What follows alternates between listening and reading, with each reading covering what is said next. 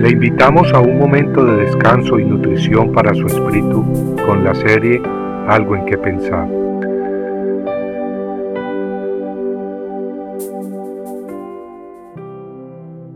El Señor es el Espíritu, y donde está el Espíritu del Señor, allí hay libertad.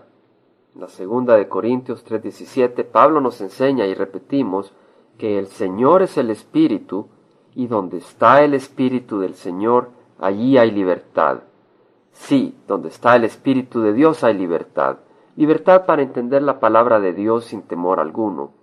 Y esa palabra, tal como acabamos de leer, nos dice que el Señor es el Espíritu, es decir, que Jesucristo y el Espíritu Santo son uno.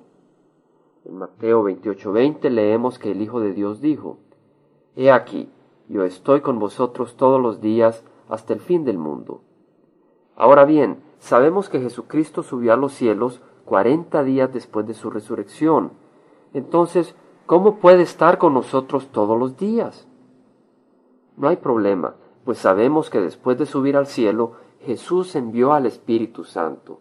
Y si Jesucristo y el Espíritu Santo son uno, entonces Jesucristo está con nosotros a través del Espíritu Santo. Si Cristo y el Espíritu no fueran uno, o si el Espíritu Santo fuera una fuerza impersonal o algo inferior al Hijo de Dios, Cristo no pudiera haber afirmado que nos acompañaría siempre. En Juan 14, 23 leemos las siguientes palabras de Jesús. El que me ama, mi palabra guardará, y mi Padre le amará y vendremos a él y haremos morada en él. Las escrituras enseñan pues que el Padre y el Hijo moran a través del Espíritu Santo en el cristiano.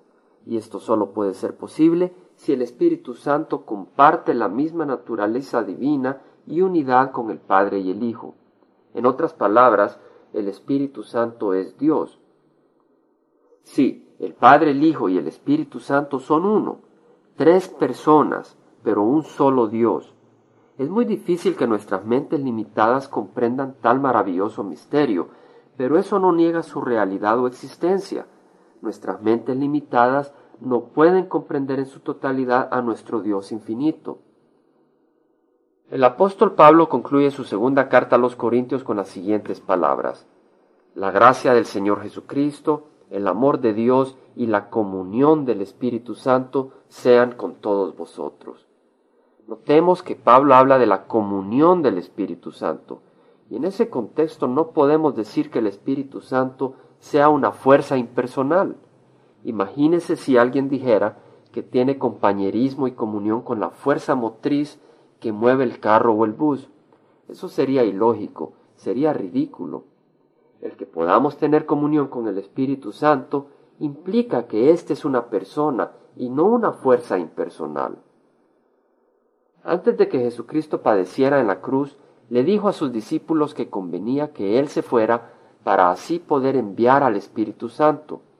Jesús habló de que el Espíritu nos guiaría a toda verdad, hablando lo que oyere, tomando de Jesús y comunicándolo a nosotros. Veamos que el Espíritu guía, habla y comunica. Estas no son características de una fuerza impersonal. Amigo, si usted ha recibido a Cristo, entonces usted también ha recibido a la persona del Espíritu Santo, el cual procede del Padre. Y el Espíritu de Dios le guiará a la verdad, incluyendo la revelación de su persona, y dirigirá su mirada y su vida hacia Cristo, quien es la verdad y a quien el Espíritu glorifica. Compartiendo algo en que pensar, estuvo con ustedes Jaime Simán.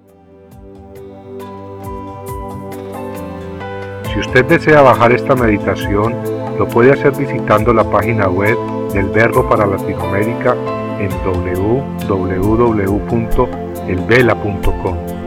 Y el Vela se deletrea E L B de verdad E L A, donde también encontrará otros materiales de edificación para su vida. Puede también escribirnos a El Vela Pio Box 1002 Orange, California 92856, Estados Unidos. Dios le bendiga.